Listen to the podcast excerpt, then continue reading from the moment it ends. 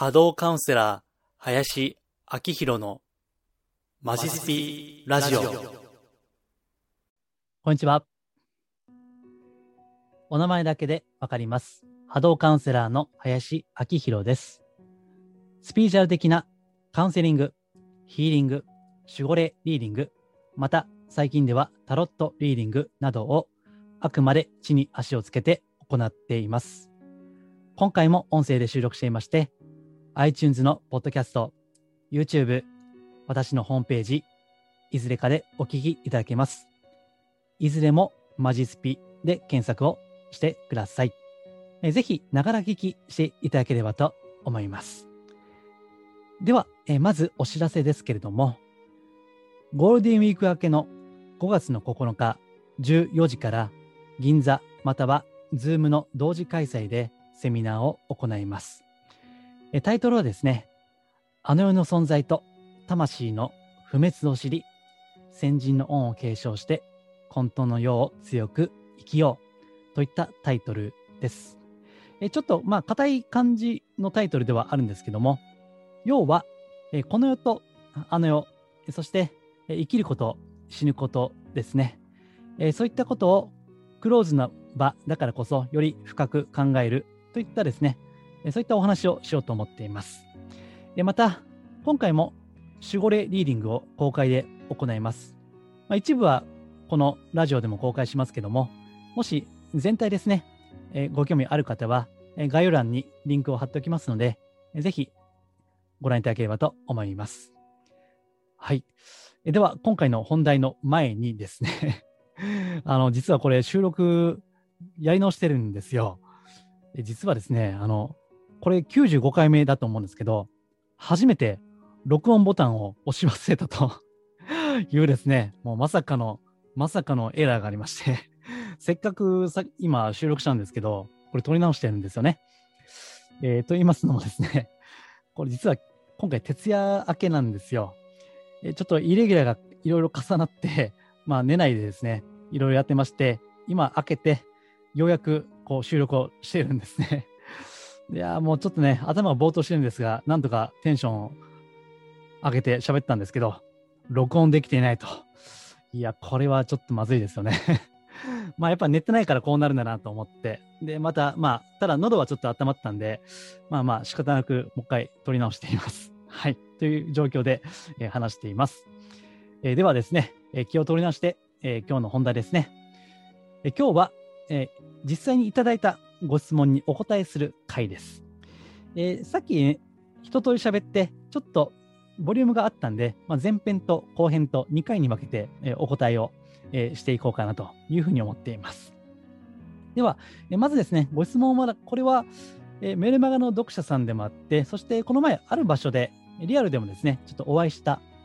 T さんですね、っていう方からご質問をいただきました。えちょっと要約してですね、えー質問をまず概要を述べますと、3点あります。まず1点目に、林さんの師匠さんって誰ですか？何をやっている人ですか？これが1点目。2点目。なんで師匠さんからあなたはオーラが見える？って言われただけでできたんですか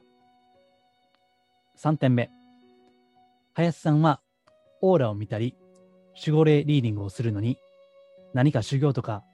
トレーニングとかやってたんですか？ですね。この3点ご質問をいただいています。はい。でこれに、まあこれで実は以前ですね、第3回目ですね、もうだいぶ前なんですけども、3回目でもですね、どうやって霊能力を身につけたの？といったタイトルのものでお答えをしているんですね。えさっき聞き直してみたんですけども、まあ3回目ということはだけあってですね、結構初々しいと言いますか、まだちょっと喋り慣れていない感じのする内容なんですね。まあ最初はダメでもね、こういったコツコツやってるとだんだん喋りも上手くなるなって、まあちょっと自分の過去を振り返るきっかけにもなったんですけども、えーそこでですね、まあ、まだ10分ぐらいの内容だったんで、簡単にお答えをしてたんですね。えーつまり、要約すると、私は25歳ぐらいまで別に見えたり聞こえたり、まあ、そういったスピーチュアル的な能力は一切なかったんですけども、ただ、25歳頃に今の師匠にお会いして、でその時に、あなたは将来スピーチュアルな仕事をしますと。いうことと、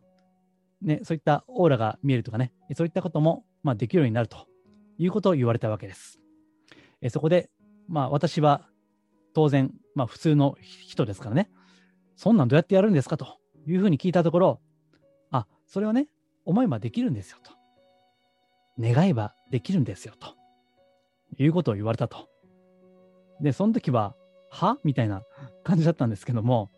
いや、本当にね、こう願って、まあ思って、そしたら、あら、オーラ見えちゃいました。っていうね、これ本当のことなんですよ。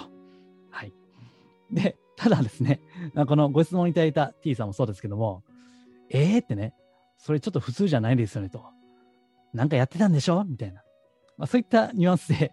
お聞きになってると思うんですね。だから、まず、まあ、その師匠って誰なんですかというご質問がね、まず一番目に来るわけですけども、では、えーこれについて、まあ、簡単にお答えをするとですね、まあ、実は師匠にこれ言われてることで、もう自分のことは言わないでくれっていうふうに言われちゃってるんですよね。あと、時折ですね、林さんのお師匠さん、紹介してくれませんかと言ったご要望もいただくんですけども、まあ、今のところ、ほぼ、えーほぼじゃない、もう例外なくですね、一件もですね、すべてお断りをしています。まあ、申し訳ないんですけども、これは師匠から言われているので、お断りをしているわけですね。うん、それはですね、ちょっとあの師匠が、まあ、特殊なことをやってる方だからですね、えーまあ、なんていうかな、ざっくり言うとですね、まあ、人類の幸福とか、まあ、人類の、まあ、明るい未来というのですね、えー師匠なりに真剣に考えて、でそれを、うん、学んだり、研究したり、開発したりですね、まあ、そういったことをやってる方とだけ言っときましょうかね。うんまあ、ですから、まあ、既存のものじゃない新しいことを生み出そうとしている方というふうに言っておきましょうか。ただまあそれにはですね、やっぱり元となるこう既存のものを改良するっていうのが、まあ、アイデアの基本ですよね。えーこれはビジネスの世界でよく言われますけども、アイデアっていうのは既存のものの組み合わせだというふうに言われますね。まあ、これが普通なんですけども、えー師匠はいわば0から1を生み出すですね。えーそういったことをなりわいとされていらっしゃるわけです。そして私が、まあ、オーラ見えるとかね、まあ、と言っても別に私はオーラ全体がね、すべてわかるわけじゃないんですよ。あくまで断片を見てるわけですけども、まあ、私の師匠っていうぐらいですかね、まあ、私よりはるかにわかるわけですよね。そういったことが。あるいは、まあ、最近は守護霊リーディングってね、やってますけども、私の場合は、そのお相手の方のヒントとなるようなキーワードをですね、まあ、断片的にこう、いただくと、それが私の守護霊リーディングですけども、まあ、私の師匠はですね、もっと精度が高いわけですよね。ですから、そういった情報というのを直感で、こう、私よりはるかに優れて、こう、下ろすわけですよ。そして、そういった、そこで得たアイデアとか、イメージとか、それに基づいて、研究なり、学習なり、開発なりをやっていらっしゃる。まあ、そういった方なんですよね。えー私は、まあ、たまたま縁があって、本当に縁ですよね、これは。もうまさに運命としか言いようがないんですけども、そういったご縁があって、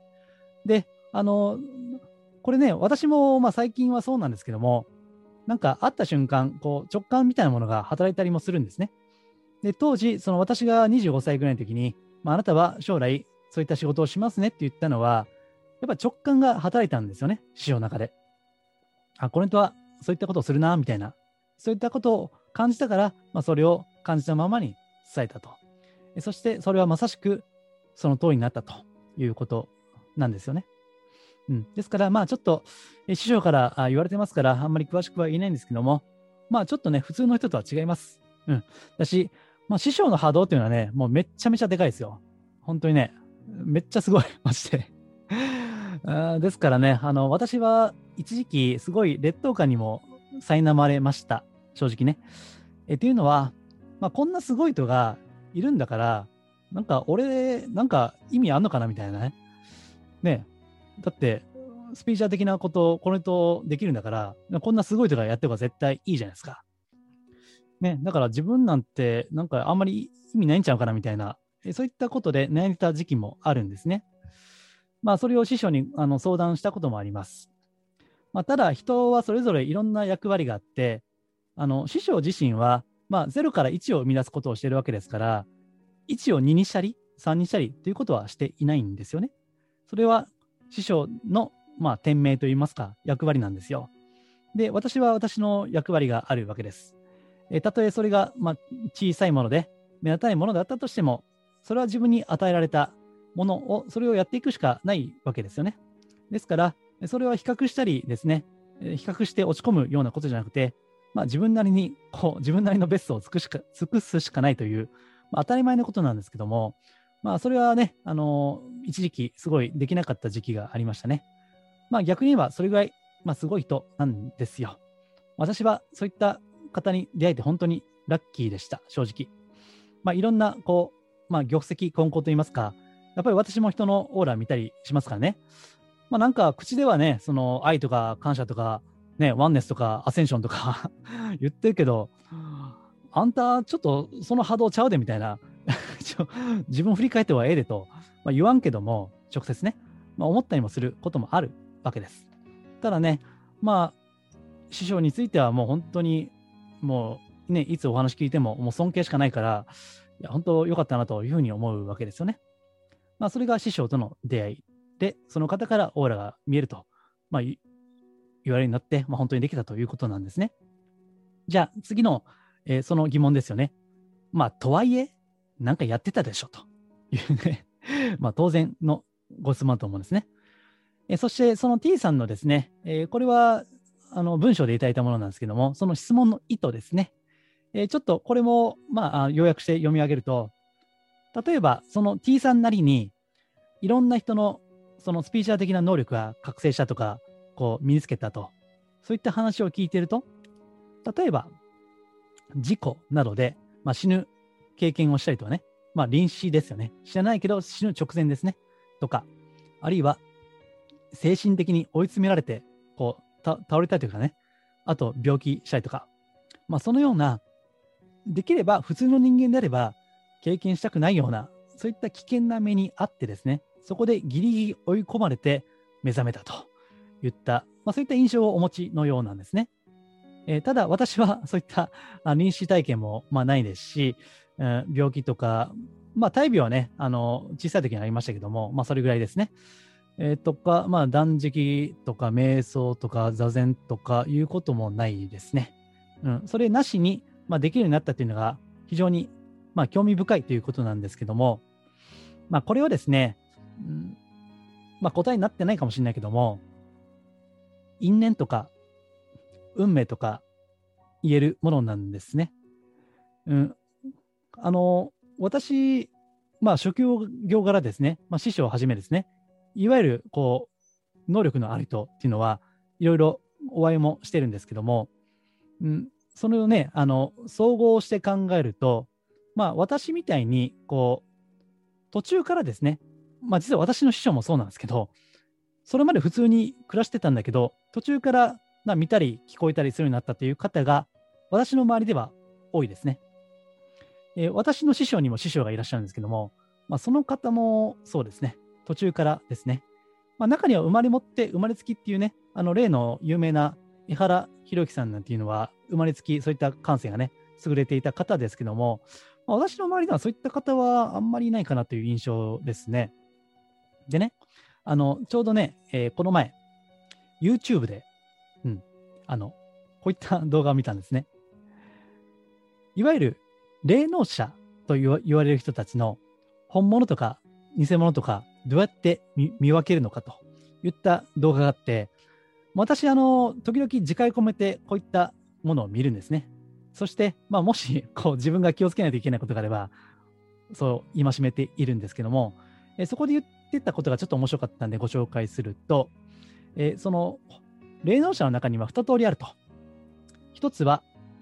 途中から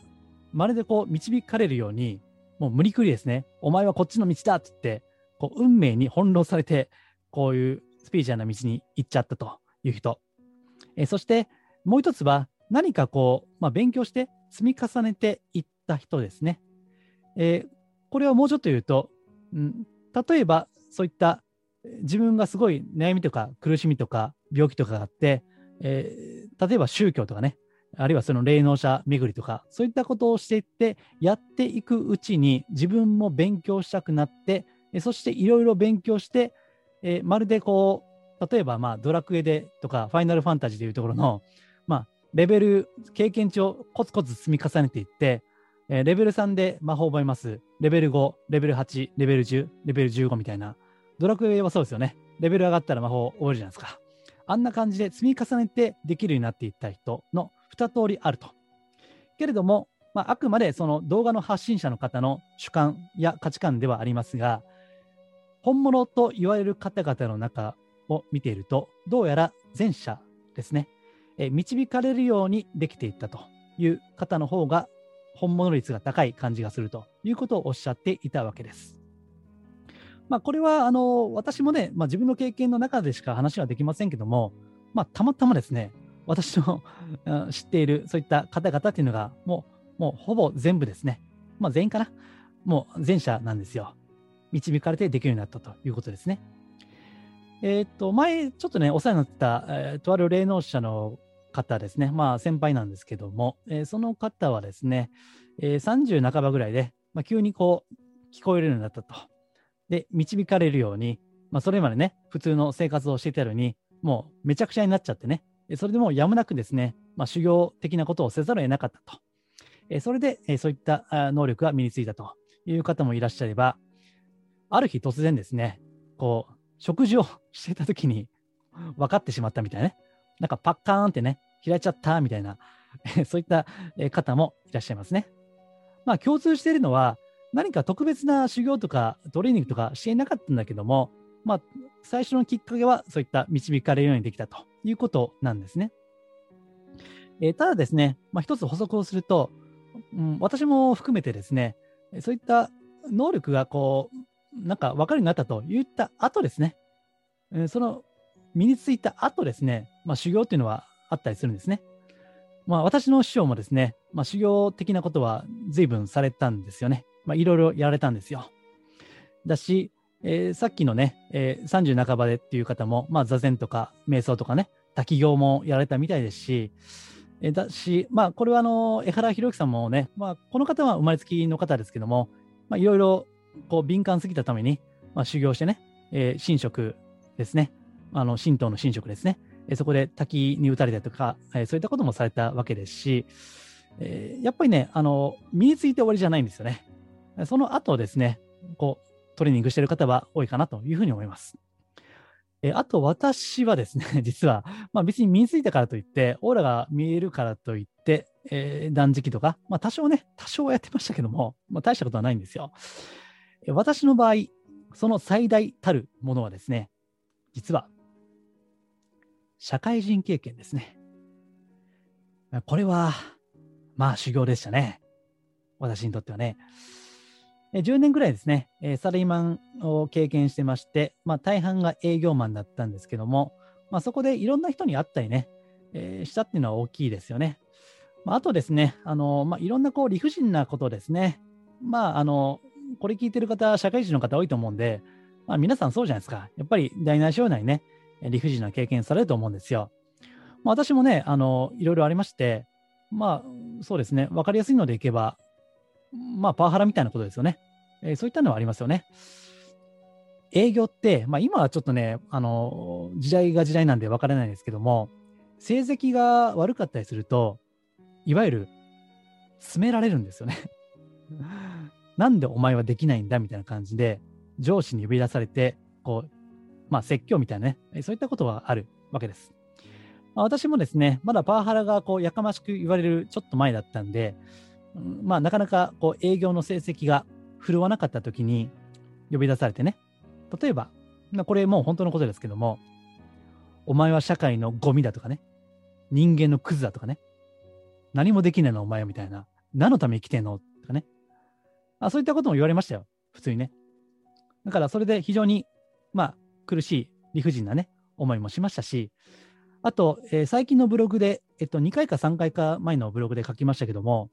まあ、私、あの、生意気な人間だったんでね、まあ今もそうだと思うんですよ。やっぱりこう、なんか自分が 納得しない限り動かないみたいなね、えー、そういった生意気な部分ですね。だから、まあとりあえず新入社員の時とか、入りたての時は、言われたことを素直に、はい、わかりましたってやればいいんですけども、私はね、ちょっと慣れてくると、これなんでこれやるんですかとか、何のためにこれやってるんですかとかね、いちいち聞くもんだから、まあ、クソ生意気なんですよね、基本が。なんで、えー、ちょっと前のブログに書いたように、ずっとトイレ掃除をさせられていた時期があります。えー、これは冗談抜きで言いますけども、半年で1000回以上ですね、トイレ掃除をしました。えー、しかも、会社のトイレじゃないです。あまあ、会社のトイレもやりましたけど、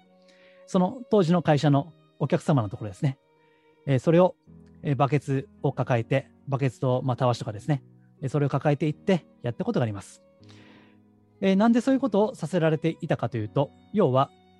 生意気だったからですね。まあ、いわば、なんていうかな、あのまあ、辞めさせるための法律だったかもしれませんけども、えー、そういったことを半年以上ですね、やっていたこともあります。まあね、あのそういったことって、まあ理不尽じゃないですか。だから自分の後輩がね、まあいろいろお客さんとか回ってね、活躍しているのに、まあ自分は、こうトイレ掃除をずっとさせられると。朝から晩までね。まあ、あの適度にサボったりもして、なんとかこう息抜きはしていましたけども、まあでも、それはまあ一つ、まあ経験としては、今振り返ればね、あの、ブログのネタにもなってるし、ね、そのトイレ掃除で気運が上がるとかね、まあそれも、まあちょっと安直かなと思ってるんでね、そういったこともネタにはなってるんで、すべて役に立っているわけです。で、また、こういった経験っていうのが、まあ、普段からいつも言っている通り、まあ、地に足をつけるとかね、こう、お花畑スピリチュアルじゃない、まあ、このマジスピって言ってる通り、まあ、マジで、こう、真面目な、まともなスピリチュアルやりたいな、みたいな、そういったのは、その10年の経験っていうのはあるわけですよね。だから、すべて、こう、意味があって起こっているわけです。え別に霊能力を磨くトレーニングは一切していないけども、えその社会人経験を通じて、特に営業だったんで、あのいろんないろんな人を見たんですね。まあ、一つ言っておくとね、例えば、えー、訪問する会社で、例えばそうですね、えー、山田部長、この会社の山田部長という方にアポが入ってるとしますね。で、初対面ですと。まだ電話でしかご挨拶していませんみたいなね。あるいはメールだけでしかご挨拶していませんとかいうのありますよね。えー、そういった時に、まあもうオーラ、その時から見えてましたんでね。じゃあ、例えば山田部長ってどんなオーラしてんだろうみたいなことを事前に見るだけです。えー、見るんですね。お名前だけでわかりますっていつも言ってる通り、お名前だけで見るんです。でそして、あ、このオーラだから、まあ、こういった性格かなとかね、あちょっと怒ってるのとかね、そういったことをこう事前にこう予測して、で、その仮説を立てて、あとは現場に行ってお会いして、商談して、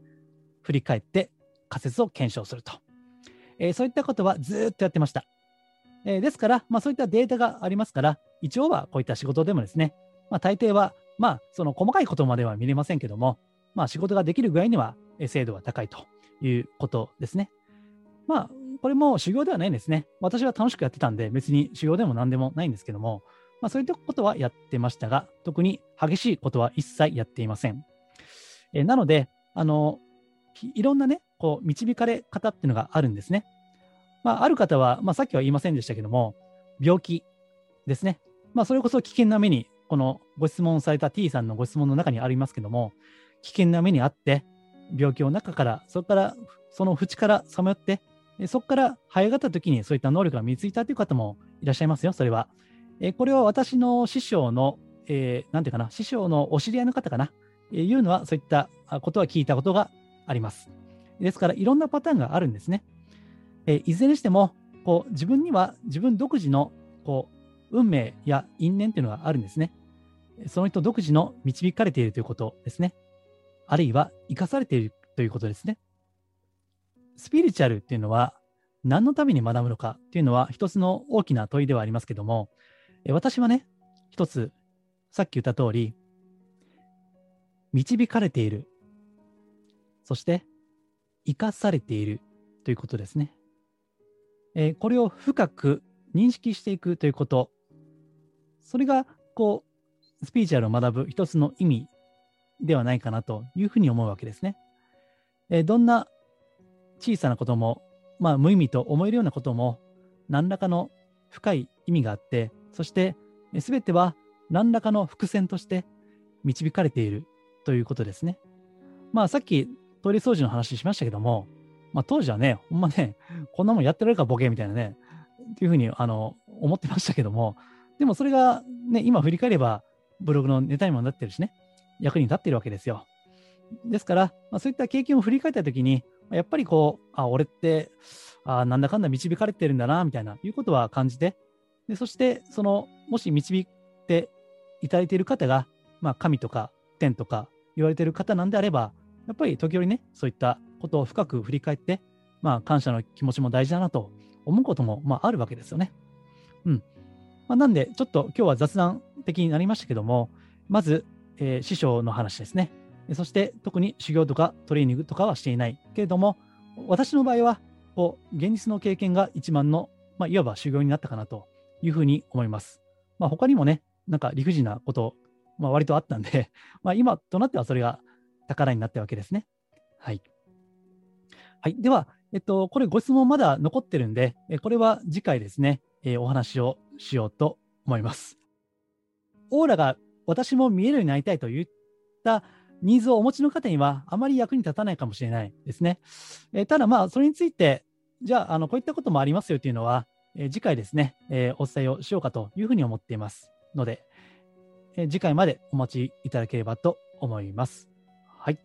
では、今回以上ですけども、こういったスピーチャル的なより深掘りした内容はですね、毎週末、えメールマガ、メールマガジンでですね、お伝えしています。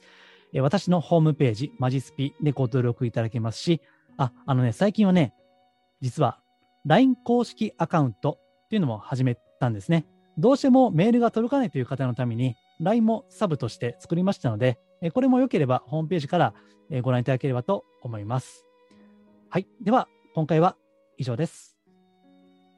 ありがとうございます。リクエストやお問い合わせは、ホームページマジスピの中にあるお問い合わせフォームやマジスピから無料で購読できるメールマガジンへのご返信でお受けしています。できる範囲でお答えしたいと思います。それではまたお耳にかかりましょう。